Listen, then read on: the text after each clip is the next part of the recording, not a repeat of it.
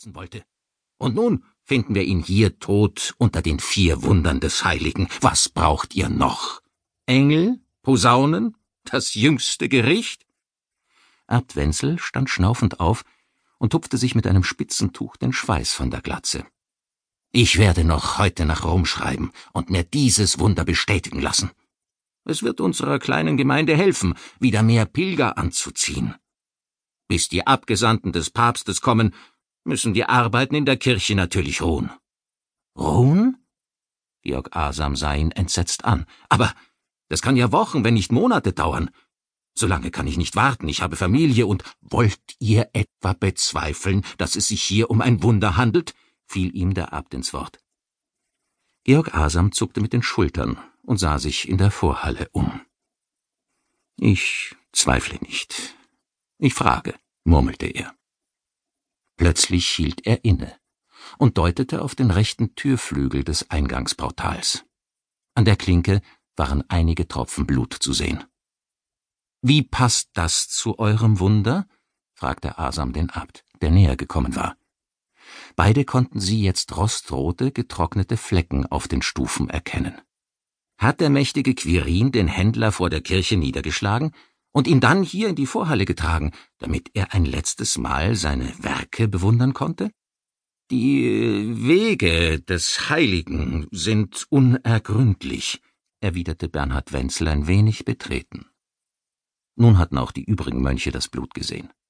Viele von ihnen flüsterten Gebete und bekreuzigten sich. Angst stand in ihren Gesichtern. Hört zu, Asam, zischte Wenzel. Wunder oder nicht? Ich kann mir hier keinen Aufruhr leisten, nicht heute, am Tag des heiligen Quirin, wo ganz Bayern bei uns zu Gast ist. Ich gebe euch meinethalben drei Stunden, um herauszufinden, was es mit dieser Leiche auf sich hat. Danach erkläre ich den Vorfall zum Wunder und schicke nach dem päpstlichen Legaten. Bernhard Wenzel drehte sich abrupt um und machte sich auf den Weg nach hinten in die Apsis. Nach einigen Metern blieb er jedoch stehen. Eure aufwendigen Malereien fressen mir ohnehin noch die letzten Haare vom Kopf, tönte der Abt durch die Kirche. Blattgold, Marmor, teure Farben. Vielleicht ist es ganz gut, wenn wir alle einen Augenblick innehalten Krachend schloss sich die Türe zur Sakristei. Georg Asam seufzte und verstaute die Farbpalette auf einem der vielen Gerüste im Hauptschiff der Kirche. Dann wischte er sich die kalkweißen Hände an der Schürze ab. Asam bat den Wirt Platz zu nehmen, dann richtete er das Wort an ihn. Ausgezeichnet. So könnt ihr mir sicherlich sagen, was es mit dieser merkwürdigen Statue auf sich hat. Der Maler rieb sich seine vom Händedruck immer noch schmerzende rechte Hand. Ich habe langsam das Gefühl, dass sie in unserem Stück eine wichtige Rolle spielt. Jakob Geltinger ließ mit einem Fingerschnippen zwei Maß Dunkelbier kommen, während er Asam die Hintergründe erklärte. Der Eindorfer zieht nun schon seit Jahren mit dieser Statue vom heiligen Quirin durch die Lande, brummte er.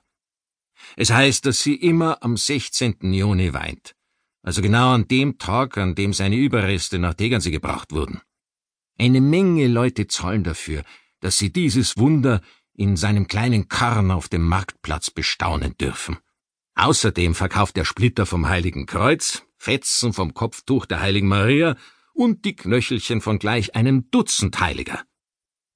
Tierknochen sind's, warf der Händler mit der Augenbinde ein. Ich hab's dem Eindorfer auf den Kopf zugeschaut.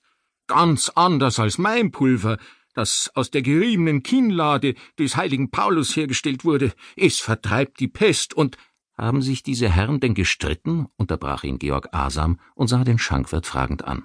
Ah, das kann man wohl sagen, knurrte Jakob Geltinger. Jeder hat die Reliquien vom andern einen Dreck genannt. Er trank einen großen Schluck dunkles Bier, bevor er weitersprach. Aber Dreck hin oder her, der Eindorfer war jedenfalls der Einzige, der mit seiner Statue wirklich gut verdient hat. Kein Wunder, dass ihm die beiden den Hinterkopf eingeschlagen haben. Wahrscheinlich haben sie das Geld irgendwo vergraben. Bei allen Heiligen, ich hab damit nichts zu tun, jammerte der Ölhändler. Der andere Hausierer spuckte derweil Gift und Galle. Uns kleine Leute kann man ja schnell an die Galgen bringen, nicht wahr? keifte er. Hochfahrendes Pack, nur weil wir mit dem Prahlhans gesoffen haben.